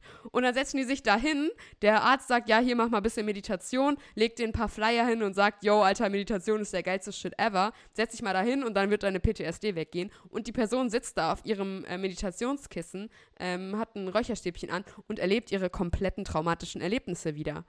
Also, oder, oder diese krassen Verzerrungen von Raum und Zeit, die du ja schon angesprochen hast, dieses Dissoziative. Ähm, Du sitzt einfach da und du bist einfach weit weg von deinem Körper. Und das ist tatsächlich was, wo ich jetzt sagen kann, okay, das, also, das ist quasi das Erste, was ich gerade gesagt habe, dass du Angst- und Panikgefühle wieder entwickelst, dass du diese traumatischen Erlebnisse wieder äh, erlebst. Das ist ja vielleicht nicht im Idealfall nur, dass du es irgendwie ähm, irgendwas Blödes im Kopf hast und dann kannst du es aber beiseite schieben, sondern das sind im schlimmsten Fall halt einfach richtig Kack-Sachen, die du dann da richtig erleb, er, erlebst. Und das sind tatsächlich auch diese Symptome. Ähm, das ist diese Studie, ähm, von der ich jetzt die ganze Zeit spreche, von 2021. Die wurde dieses Jahr durchgeführt. Und da haben sie, sind sie halt auch einfach mal darauf eingegangen, welche Nebenwirkungen, welche negativen Nebenwirkungen gibt es ähm, bei diesem ganzen ähm, Achtsamkeitsding. Weil die ganze Kritik, die größte Kritik ist daran halt, ähm, dieses ganze Thema Achtsamkeit ist so aufgeladen alle Leute finden oder wir können uns alle so sehr darauf einigen, wie cool das für uns ist und wie gut es für uns ist, ähm, dass einfach nur jede st fünfte Studie, die sich mit diesen Interventionen der Therapie auseinandersetzt, mit den Nebenwirkungen befasst. Und wenn wir uns anschauen, wenn wir zum Beispiel Medikamentenstudien machen oder andere Therapieformen oder so, so man muss sich doch immer damit auseinandersetzen, ja. welche Nebenwirkungen gibt es von dem ganzen Aber welche Ding. Nebenwirkungen gibt es auf dieser Welt. Und das ist so ein bisschen, das ist so ein bisschen mein Anliegen. Nichts auf dieser kompletten Welt ist so Absolut. Mhm. Und das ist dieses ganze, ja. deswegen triggert mich dieses ganze Thema Achtsamkeit so, weil es wird so krass absolut prom promoted, dass man irgendwie das Gefühl hat, wenn ich dieses ganze Meditationsding nicht hinbekomme, dann liegt es an mir, dann bin ich dumm, weil anscheinend scheint mhm. es ja der geilste Shit ever zu sein. Ja. Und ja, doch, ich, ähm, genau, weil du gerade meintest, welche Nebenwirkungen gibt es, das habe ich ja eigentlich gerade schon gesagt. Also es gibt super viele Leute, oder was ist super viele, aber ähm, in dieser Studie von dieser Briten hat eben jeder zweite äh, unangenehme Nebenwirkungen berichtet. Dazu haben solche Sachen wie halt einfach irgendwie keine Ahnung, dass es denen vielleicht einfach nicht so gut ging, dass sie irgendwie sich kurz unwohl gefühlt haben oder so. Aber natürlich auch ähm, wirklich heftige Sachen, ähm, wie Schlafstörungen, Angst- und Panikgefühle wurden berichtet, diese traumatischen Erlebnisse halt wieder, Verzerrungen von Raum und Zeit. Also halt wirklich heavy shit, der tatsächlich auch teilweise richtig lange angehalten hat. Also wo dann Leute halt auch wirklich nach dieser Trainingsphase monatelang darunter gelitten haben, was sie in diesen Momenten, wo sie einfach allein irgendwo saßen und ihnen gesagt wurde, jetzt nimm alles an, was kommt, ähm, quasi gezwungen waren, das alles anzunehmen und dann halt einfach komplett überfordert waren mhm. mit dem, was dann kam. Also ich, ich verstehe das auf jeden Fall. Ich finde den Einwand sehr berechtigt. Ich würde sagen, das ist, also woran mich das erinnert hat, ist einfach, ähm, dass es ja dass es ja eine Überforderung sein kann. Also wie ihr es angesprochen habt. Es ist für mich so ein bisschen wie, wenn du jemandem, der sehr übergewichtig ist, sagen würdest, ja, jetzt lauf einfach mal einen Marathon. Und vielleicht funktioniert das nicht so ja. einfach. Und das ist so ein, ich glaube, das sind wahrscheinlich auch die gleichen Kritikpunkte, die Leute an einer Konfrontationstherapie aussetzen. Weil die Konfrontationstherapie, ähm, kann ich auch mal ein bisschen ausholen, das ist eine ähm, gängige Behandlungsmethode für ähm, Angststörungen, aber auch für viele andere psychologische Störungen, wo es einfach darum geht, ähm, sukzessive sich desensi zu desensibilisieren. Wenn du Angst vor etwas hast, dann Schritt für Schritt, und das hatten wir auch schon in einer der vorherigen Folgen angesprochen, setzt du diese Person diesem Angststimuli aus und mit der Zeit, man würde nicht mal sagen, gewöhnt die sich, also gewöhnen ist eigentlich das falsche Wort in diesem Kontext, mit der Zeit entwickelt die Person genug Stärke, um sich ähm, ist, ist stark genug äh, und desensibilisiert genug gegenüber diesem Stimulus, dass sie eben diese Angst nicht mehr hat. Und ich hätte gesagt, das ist jetzt ähnlich bei Meditation. Natürlich sollte niemand, der jetzt extreme psychische Störungen hat, direkt anfangen, eine Stunde alleine mit ihren Gedanken zu sein und, ähm, und vers zu versuchen, krampfhaft denen zuzuhören. Diese Person sollte einfach nur eine Minute lang kurz äh, versuchen, sich auf ihren Atem zu konzentrieren und dann auch aufhören. Ich würde nicht sagen, dass es so etwas ist, was. Oh, ähm, Elea ist rausgeflogen. Ja, ich habe es mhm. auch gerade gesehen. Ja, ähm, ähm, du kannst einfach, du kannst dein, du kannst, du kannst deinen Punkt, ähm, ja, es ist halt blöd, wenn Elea das nicht hört, natürlich. Ja, es ist blöd, wenn Elea es ähm, nicht hört. Aber sie hat ja, ja Guys, das ist der Real Shit, so, das ist der Zoom-Struggle, ähm, den wir jetzt leben. Wir cutten das auch nicht raus oder so. Wir lassen das nee, alles, alles wir lassen das drin. So, safe. Weißt du, hast du im Kopf, wo du stehen geblieben bist? Ah, ja, ich habe im Kopf, wo ich stehen geblieben bin. Okay, dann erzähl mal bis Elea, bis wir das mit Elea geklärt haben, kannst du ja irgendeine witzige Story erzählen, die dir jetzt schon in Kanada passiert ist. Äh, witzige Story, die mir in Kanada passiert ist. Oh nee, genau, das wollte ich noch, darauf wollte ich noch ähm, zu sprechen bekommen, weil ich habe letztens auf dem Weg zum Supermarkt, man muss hier ewig weit zum Supermarkt laufen, weil Kanada so wie Amer also wie die Staaten so ein autolastiges Land ist, was mich ein bisschen abfuckt, deswegen will ich mir ein Fahrrad holen, aber egal. Aber jedenfalls habe ich mir euren, äh, die letzte Folge angehört, weil ich habe euch ein bisschen vermisst und da habt ihr, ja. seid ihr ja zu sprechen gekommen auf dieses Dingsthema, dieses äh, dass wie, wie verschiedene Länder Alkohol und Drogen anders regulieren. Und ich fand es auch interessant, was ich dazu sagen, woll also sagen wollte, was mich halt krass geflasht hat, wie hier halt wirklich sowohl Alkohol als auch äh, Gras als gleichwertig als Droge betrachtet wird. Also es gibt genau wie du es auch angesprochen hast, in Norwegen gibt es hier auch diese extra Alkohol-Stores, wo du, ähm, wo, also halt staatlich kontrollierte Läden, wo du äh, Alkohol kaufen kannst was halt ziemlich besteuert ist und was ziemlich abgesichert ist. Und, und für die ist es, also so, du kannst nicht in der Öffentlichkeit trinken, so, das ist vollkommen untersagt, auf dem Campus und so weiter. Genauso wie du auch nicht rauchen kannst und äh, Gras konsumieren kannst. Und das fand ich eigentlich ziemlich interessant, weil es ist alles legal. So, es ist, ähm, es gibt jetzt, es wird nicht kriminalisiert oder so, aber ähm, das heißt noch lange nicht, die sagen einfach, also sie haben allgemein, oder das ist zumindest meine Einschätzung, gesellschaftlich eher eine, ähm, ja jetzt nicht so eine Everything Goes Haltung gegenüber Drogen. Ja, keine Ahnung. Ja. Das ist witzig. Ich habe, ich hatte wegen meinem Paket, was jetzt im Zoll feststeckt, auch noch ein bisschen ähm, Struggle, weil mein Vater hat mir das halt geschickt, weil ich wollte das Mikrofon eigentlich nochmal im Koffer mitnehmen aber ich hatte schon irgendwie 27 Kilo und es waren nur 23 erlaubt. Ähm, Oh, und dann ja. habe ich das halt rausgenommen aus dem Koffer. Ähm, und meinte so, yo, schick mir das einfach dann per Post zu. Und weil Alkohol hier halt so teuer ist, habe ich ihm dann gesagt, ja, leg halt mal nochmal eine Flasche Woddy mit rein, ma. ähm, und Wodka ist hier halt erst ab 20. Also ähm, Alkohol mit über 22 Prozent kannst du hier erst Ja. ab ähm, 20 kaufen. Und Krass. Hier ist ab 19. ja, und ich bin, ich bin obviously noch keine 20 und deswegen habe ich, habe ich halt voll Panik geschoben, dass die das Paket wieder zurückschicken nach Deutschland, weil da halt Wodka drin ist, was ich hier noch nicht kaufen darf.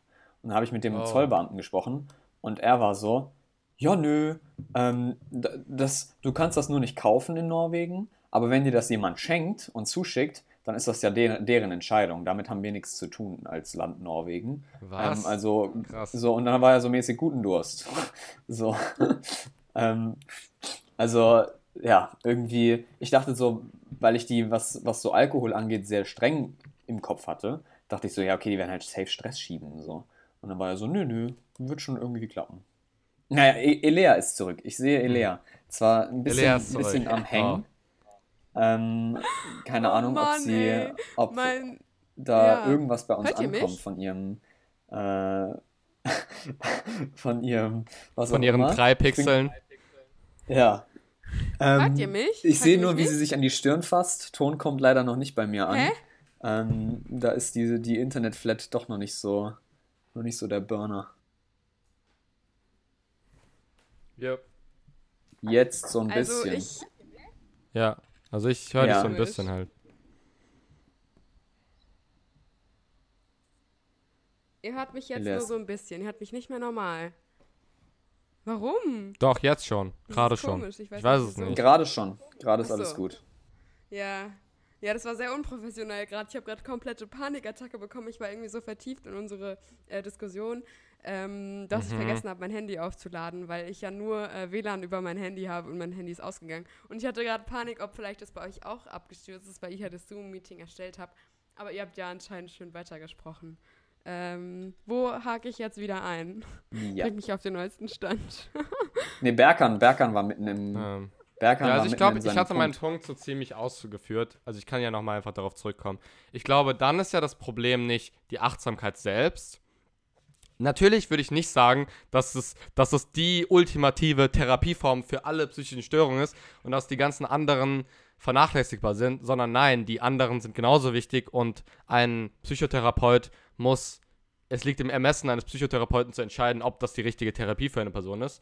Und dann würde ich auch nicht sagen, dass es, es ist ja auch assistiert, also Leute werden ja auch begleitet dabei und nicht einfach so in einen Raum gesteckt, wo die isoliert werden und plötzlich ihren Gedanken ausgesetzt sind. Aber der wichtigste Punkt ist meiner Meinung nach, dass die Leute wirklich behutsam, langsam daran geführt werden und immer nach dem Stand, den sie gerade tolerieren können. Genau wie es eben auch bei einer, also wenn du überfordert wirst dadurch, dann natürlich macht die Therapie keinen Sinn. Und deswegen ähm, glaube ich halt, ich weiß nicht, ich glaube nicht, dass ein Mensch ähm, seine Probleme überwinden kann, wenn er nicht achtsam ist.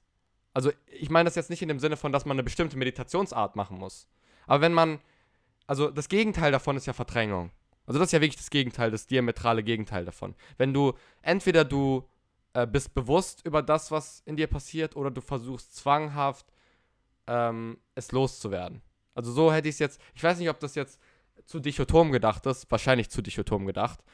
Aber ich hätte jetzt gesagt, dass der gegensätzliche Weg nicht funktionieren kann. Wenn ein Therapeut mit jemandem spricht, dann wird ja auch zwangsläufig das, also einfach in einem normalen Therapiegespräch oder in einer anderen Behandlungsform, dann ist, kann ich mir nicht vorstellen, dass es komplett losgelöst von Achtsamkeit passieren kann. Oder, ähm, oder fällt Mhm. dir da was ein? Oder was würdest du zum Beispiel als, ähm, als, als eine sehr gut funktionierende Therapie ansehen? Weil ich bin tatsächlich nicht so drin in diesen ganzen Therapieformen. Deswegen fände ich es eigentlich interessant zu wissen, was, was wirklich genau die gleichen Effekte wie sowas wie Achtsamkeit hat, aber eben nicht die Nebenwirkungen, die du vorhin angesprochen hast. Hm. Das ist eine interessante Frage, weil ähm, darum, also darum geht es vielleicht gar nicht mal so sehr bei meinem äh, Punkt, dass, das zu sagen, dass wir das Achtsamkeit gar nichts ist und ähm, beispielsweise, keine Ahnung, die kognitive Verhaltenstherapie irgendwie was Besseres. Ähm, ich weiß schon, was du meinst und worauf du hinaus willst und ich weiß, ich verstehe auch dein Gefühl, dass du sagst, an, am Achtsamkeit ist, an, an dem Thema Achtsamkeit ist krass was dran. Ähm, mir geht es einfach, also, also auch zum Beispiel eine kognitive Verhaltenstherapie, die man jetzt dagegenüberstellen könnte, jetzt in Anführungszeichen, sage ich mal, ähm, lebt ja auch davon, dass man in dem Moment ähm, in dem Gefühl drin ist und guckt, okay, ähm, was, äh, keine Ahnung, wie, wie, äh, ähm, wie fühle ich mich jetzt oder keine Ahnung, und dem halt entgegenwirkt. Mein Ding ist, was, was, worum es mir da so ein bisschen geht, ist dieses krass Verallgemeinernde. Was ist einfach, gerade weil du ja schon gerade meintest, dieses Individualisierte, ähm, spielt auch bei dem Thema Th Therapie auch voll eine Rolle. Und wenn man jetzt abgesehen von diesem klinischen Kontext ins insgesamt auf dieses Achtsamkeitsthema drauf guckt, ich kann mir einfach sehr gut vorstellen, dass es Menschen gibt, die mehr davon leben, über ihre Gefühle zu sprechen. Und klar ist es dann auch eine Form von ähm, sich bewusst sein darüber, was man denkt. Das auf mhm. jeden Fall. Also dieses Achtsamkeit dafür, welche Gefühle habe ich, was vielleicht vielen männlichen Menschen irgendwie schwerfällt oder so, sich darauf zu besinnen, ähm, wie geht es mir jetzt gerade und äh, woher kommen jetzt diese ganzen Gefühle, die ich habe. Aber ähm, warum oder dieses damit alleine sein, ähm, hilft dem vielleicht nicht Ganzen. Was ich, ich, ich finde gerade nicht so gut den Faden dazu. Ähm, mein Beispiel, was ich da immer im Kopf habe, ist so dieses, wenn Leute zusammen in den Sternenhimmel gucken. Also, da, da komme ich gleich nochmal auch zu dieser Studie zurück. Wenn Leute zusammen in den Sternenhimmel gucken, dann gibt es Leute, die gucken in den Sternenhimmel und denken sich so, Alter, bin ich klein. Oder alle denken sich so, Alter, wir sind klein. Und die einen nehmen diese Interpretation davon mit, geil, ich kann alles machen. So, oh mein Gott, meine ganzen Probleme, die ich habe, die sind alle irgendwie nichts. So, das ist so geil. Ich kann mich so sehr davon da befreien, befreien. Und dann gibt es so diese andere Attribution, die du haben kannst, ist einfach so, fuck, ich bin einfach nichts. Ich bin gar nichts. Und alles, was ich mache, ist so kompletto ähm, sinnlos. Und es ist quasi so das Gegenteil, was man haben kann. Das eine ist komplette Selbstwirksamkeit im Endeffekt. Alles, was, alles, was sich mir immer im Weg steht oder sowas. So, das ist quasi der Sinnbe Inbegriff von Selbstwirksamkeit. Ich kann alles machen. So, ich bin komplett frei. Und das andere ist quasi das Gegenteil. Alles, was ich mache, ist komplett sinnlos. Und so geht es mir manchmal bei diesem ganzen Thema ähm, Selbstwirksamkeit, äh, Achtsamkeit.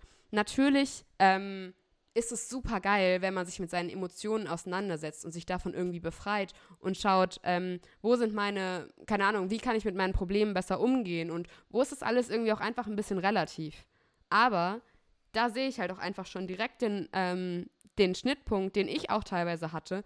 Wo fängt dann denn einfach emotionale Abstumpfung und Selbstentfremdung an?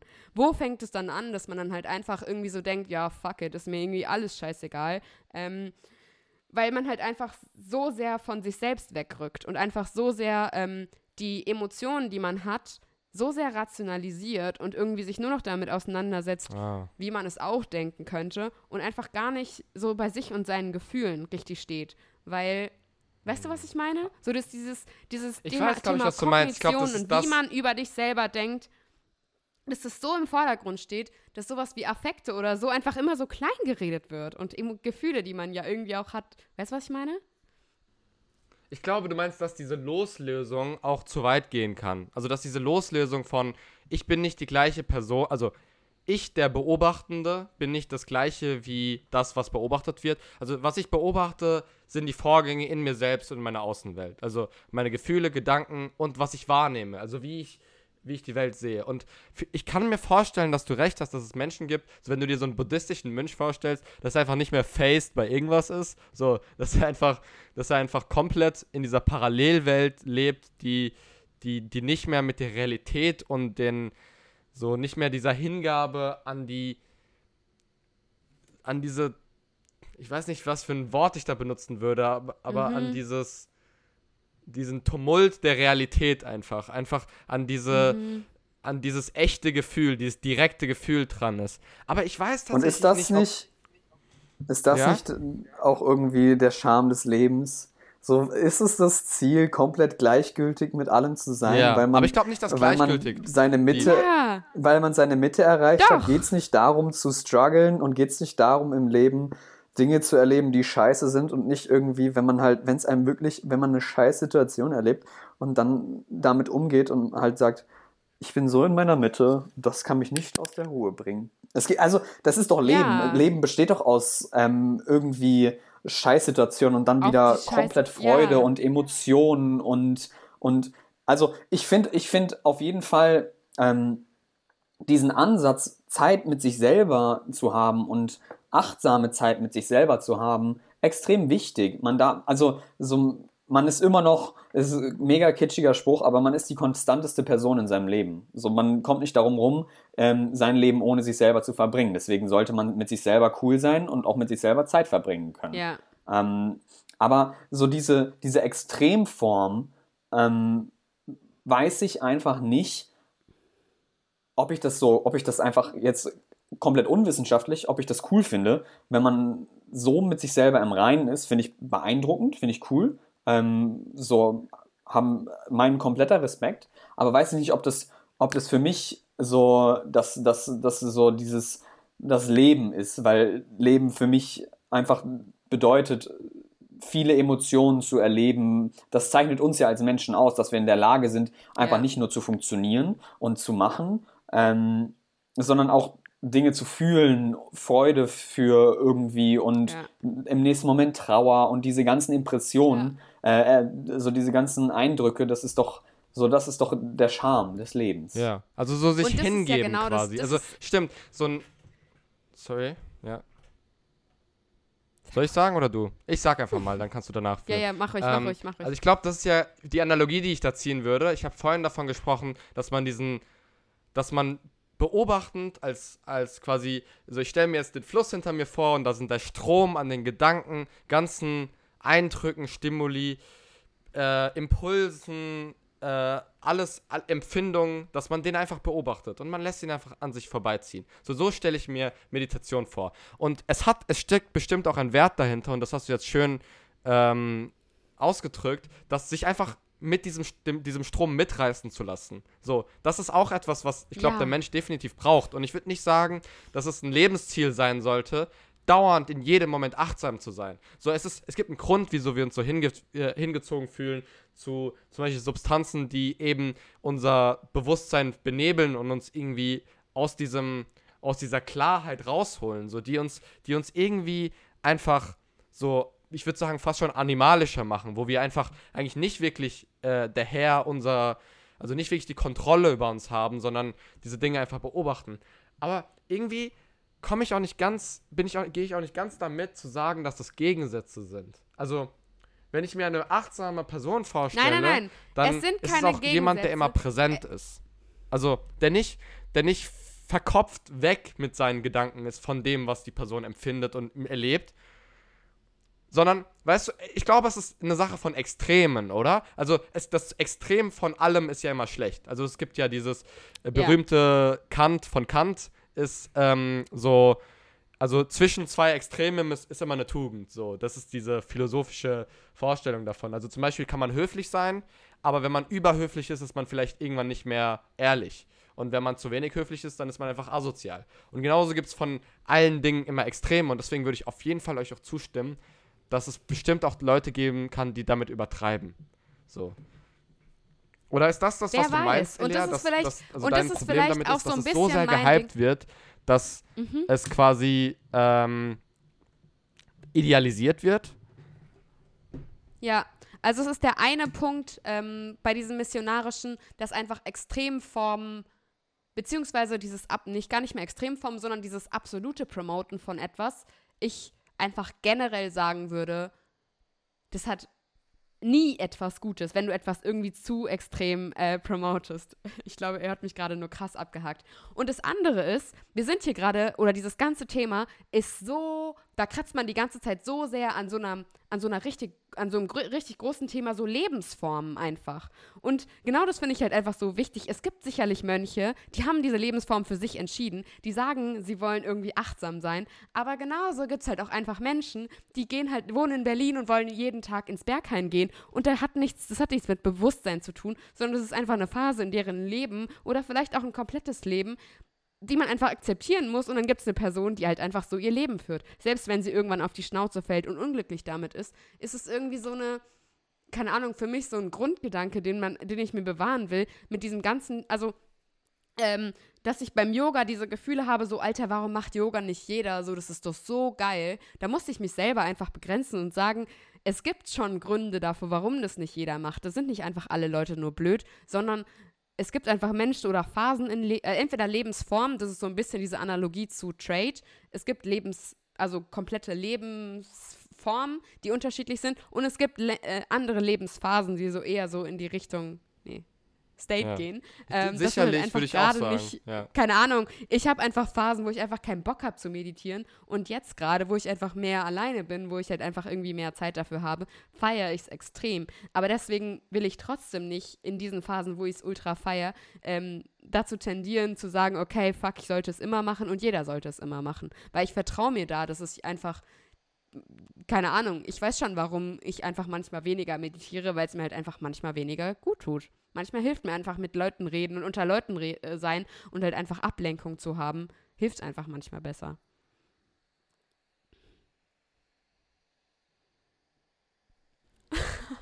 Hört ihr mich ähm, nicht oder wisst ihr nicht, ja, was ja, ihr dazu sagt? Nee, du hast, du hast noch wir manchmal haben immer so zwischendurch.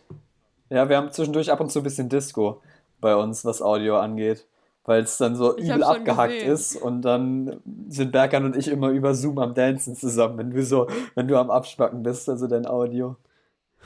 Ich glaube, es liegt an meinem Laptop tatsächlich gerade. Ich habe gerade meine kompletten äh, Stundenpläne und Übersichten und Learning Agreements und was weiß ich, was alle auf meinem Laptop offen. Ich habe irgendwie gar nicht daran gedacht, die alle zu schließen. Wahrscheinlich ist es gerade mein Arbeitsspeicher, der gerade irgendwie so ein bisschen alles versucht zu regulieren.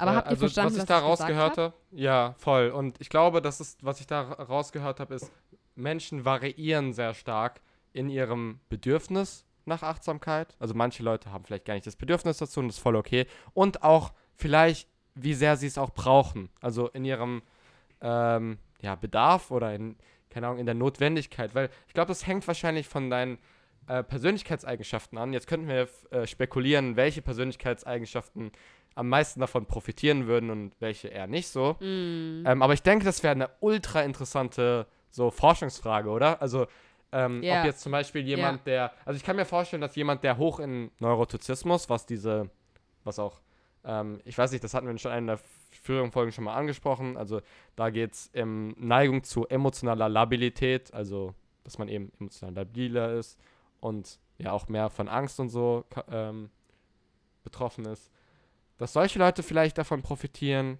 dass vielleicht Leute davon profitieren, die sehr, ich weiß nicht, wie könnte man Verkopfung als ein Trade. Ja. Also ich kann mir vorstellen, dass es eben, wie du schon sagst, gewisse Typen gibt, die es mehr brauchen als andere und manche Leute, die auch ja. vielleicht ihr ganzes ja. Leben, ohne jemals achtsam gewesen zu sein, gut durchkommen. Und vielleicht ist da auch eher das Ding. Ich will gar nicht, ich will gar nicht, genau, ich will gar nicht in dieses Fazit reinkommen, ah, es ist ja alles so individuell und es gibt ja Leute, denen hilft's und es gibt Leute, denen hilft's nicht, weil da sind wir jetzt, wir sind schon übers erste Semester hinaus, sag ich mal. Aber ähm, mir fehlt einfach so ein bisschen Differenziertheit und vielleicht ist das ja was, worauf wir uns einigen können. Es gibt einfach methodische Schwächen äh, in den Studien, die einfach besser ausgebaut sein müssten. Und dieses ganze Forschungsgebiet, dadurch, dass es wahrscheinlich einfach so geile Ergebnisse geliefert hat und es ja auch einfach wirklich was Neues ist, was super vielen Menschen geholfen hat, äh, muss man halt einfach aufpassen, auch in der Wissenschaft dann nicht übers Ziel hinauszuschießen und trotzdem zu differenzieren und genauso ähm, da irgendwie wissenschaftliche Kriterien dran zu legen und halt irgendwie nach Nebenwirkungen zu forschen oder keine Ahnung, das besser zu ähm, methodisch zu erfassen, genauso wie man es eben bei allem anderen auch macht, was besser etabliert ist schon.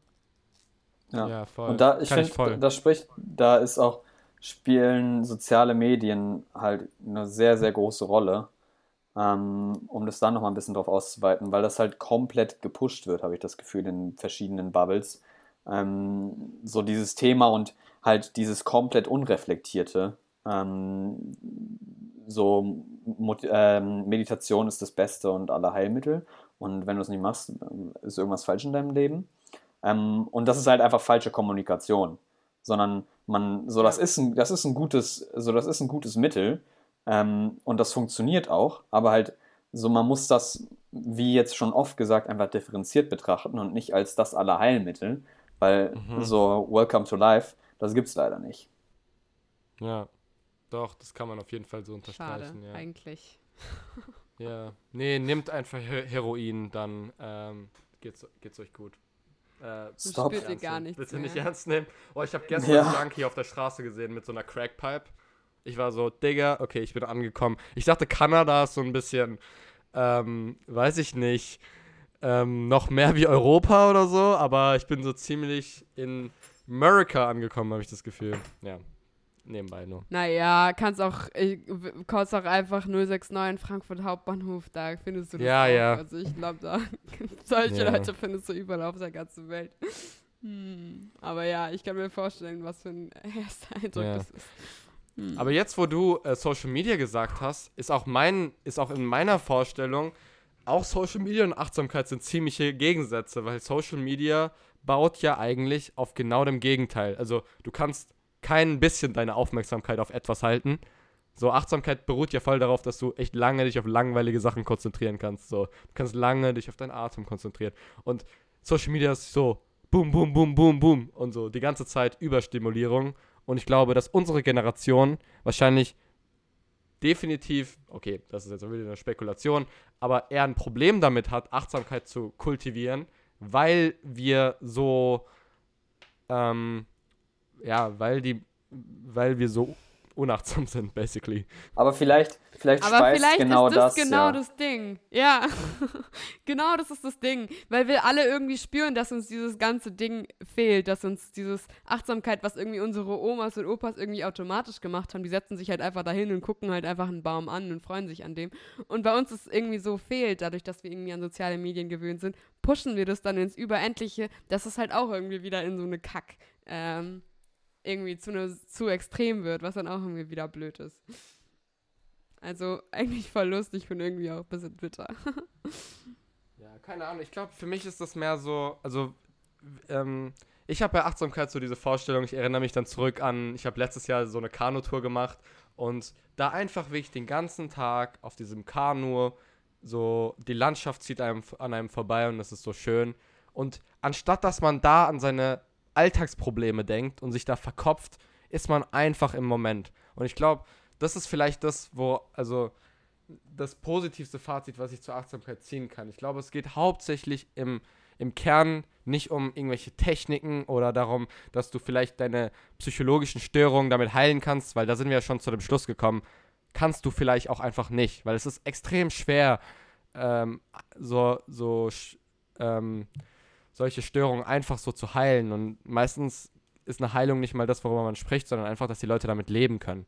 Aber was man zumindest irgendwie da, daraus nehmen kann für sich, ist, dass man einfach irgendwie präsenter wird in seinem Leben. Und ich glaube, dagegen kann fast nichts Ja. sprechen. Ich kann mir nicht vorstellen, dass, dass man darunter leiden kann, dass man zu sehr da ist. So. Vielleicht manche Leute sollten mehr an die Zukunft denken oder so, aber ich weiß nicht.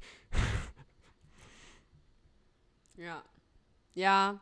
Wahrscheinlich würdest du irgendwann dagegen sprechen, wenn du nach sieben Jahren immer noch in deinem Kanu auf dem Wasser sitzt und dich an der Landschaft erfreust.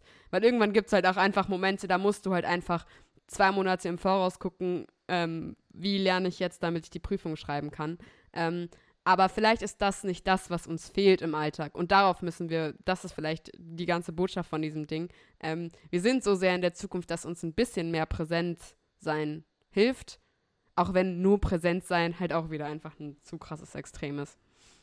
Ja, also Wäre jetzt, es Ja, ist halt genau. so, So das, zum was Beispiel- ich daraus mitnehme. du solltest an deine Zukunft denken, aber wenn du nur Sorgen über die Zukunft hast und die auch in diesem Teufelskreis sind, so du hast Sorgen und dann machst du dir Sorgen, weil du Sorgen hast und so weiter, dass dann dieser äh, diese Ja. Abwärtsspirale, so das kann bestimmt Achtsamkeit durch, gut durchbrechen, weil du merkst dann so, okay, lol, ich drehe mich hier im Kreis, so dieses Gedankenmuster, so es kommt immer wieder in meinen Kopf und so ich sollte es vielleicht auch einfach ignorieren oder mich auf andere Sachen konzentrieren. Ja. Aber natürlich, weiß ich nicht, sollte man nicht nur die, die Bäume und die, deine Umgebung sich die ganze Zeit anschauen und so sein, so, äh, weißt du, so. Ich, sehe schon auch, Ja. dass man so ein Stereotyp von so einem buddhistischen Mönch haben kann, der einfach in der Natur chillt und einfach unbothered ist von, von allem, was passiert. So. Für den ist halt irgendwie geil, es ist sein Lebensentwurf, aber ich weiß nicht, ob das einfach mein Lebensentwurf ist. Und da gibt es halt Unterschiede. Hm. Oh, ich find's crazy, dass wir jetzt dieses Thema behandelt haben irgendwie. So lange drauf gewartet. Wie lange steht das schon im Raum? Das ist, das ist Äh. Ewigkeiten her. Ich war auf Korsika, als ich den Artikel gelesen habe. Das ist mittlerweile auch, keine Ahnung, anderthalb Schon. Monate her oder so. Ja. Crazy. Und wir haben es geschafft. Nice. Sehr gut. Bin gespannt, was Sehr, ihr sehr dazu nice. zu sagen habt. Äh, an die Leute, die da jetzt zugehört haben. Ähm, weil mich da sehr äh, interessiert, inwiefern ihr da vielleicht auch schon Erfahrungen mitgemacht habt. Ähm, also gerne auch mal negative oder positive Erfahrungsberichte mit diesem ganzen Thema schicken. Es ist was, was mich persönlich sehr beschäftigt und sehr interessiert. Ähm, ja. Was was geil macht ihr wäre? jetzt heute noch?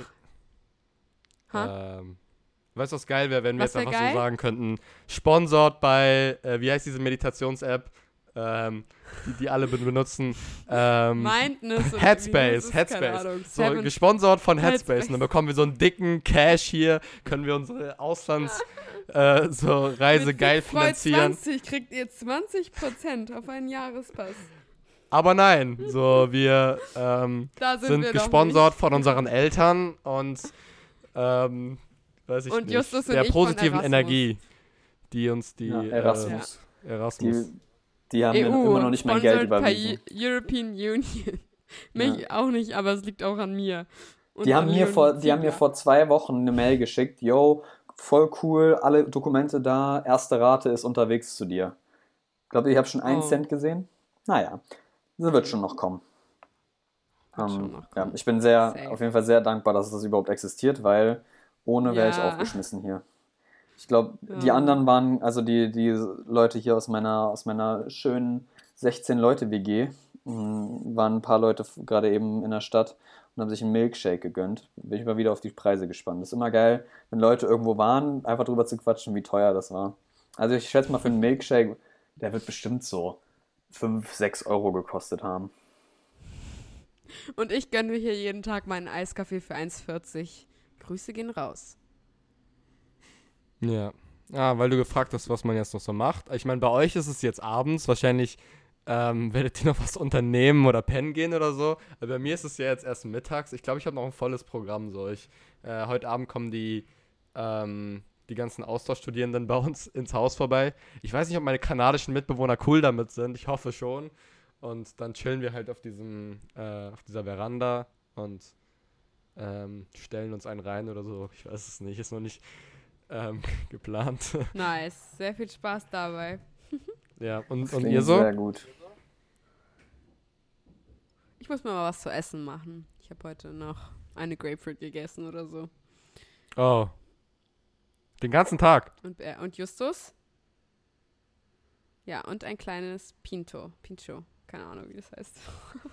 Justus, du? Ja, Ich werde jetzt mal gucken, was die anderen so erzählen von ihrem Städtetrip. Einfach mal dazusetzen, ein bisschen quatschen und dann auch irgendwann ins Bettchen gehen. Warte, bist du nicht mit, wegen uns nicht, nicht mitgekommen? Ja, ja, klar. Also, Crazy. die, ich fahre auch nicht eine halbe Stunde in die Stadt, um mir einen Milkshake für 5 Euro zu holen. Sehe ich nicht ein. Also, Wenn Ist es so ein geiler echt so weit weg ist. von dir? ja, es sind 20 Minuten mit der Bahn ungefähr. Hm, es geht aber. Also, ich finde es okay. Ja.